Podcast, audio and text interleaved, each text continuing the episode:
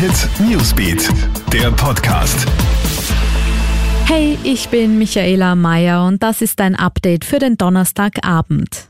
Neue Corona-Maßnahmen in Wien in der Bundeshauptstadt müssen nun sämtliche Gäste in den Lokalen verpflichtend registriert werden. Damit soll die Nachverfolgung von Kontaktpersonen bei Coronavirus-Infektionen erleichtert werden. Ein entsprechendes Formblatt wird derzeit entwickelt, kündigt heute Wiens Bürgermeister Michael Ludwig an. In diesen einzelnen Formblättern müssen sich dann die Lokalgäste eintragen. Bereits ab Montag soll die Verordnung in Kraft treten.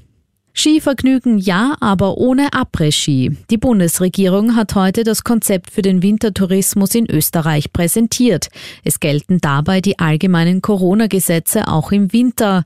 Darüber hinaus darf man auch im Freien nur im Sitzen konsumieren.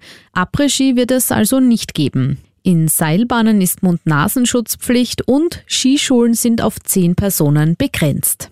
Und die neue Autobahnvignette 2021 wird apfelgrün und sie wird auch teurer. Die Vignette kostet in der Ganzjahresvariante für Pkw 92,50 Euro.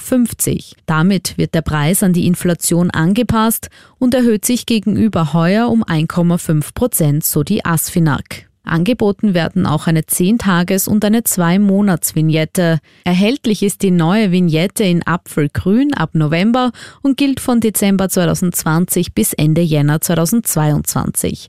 Neben der Klebevariante kann die digitale Vignette online gebucht werden. Alle News und Updates gibt's für dich immer im Kronehit Newsbeat und online für dich auf kronehit.at.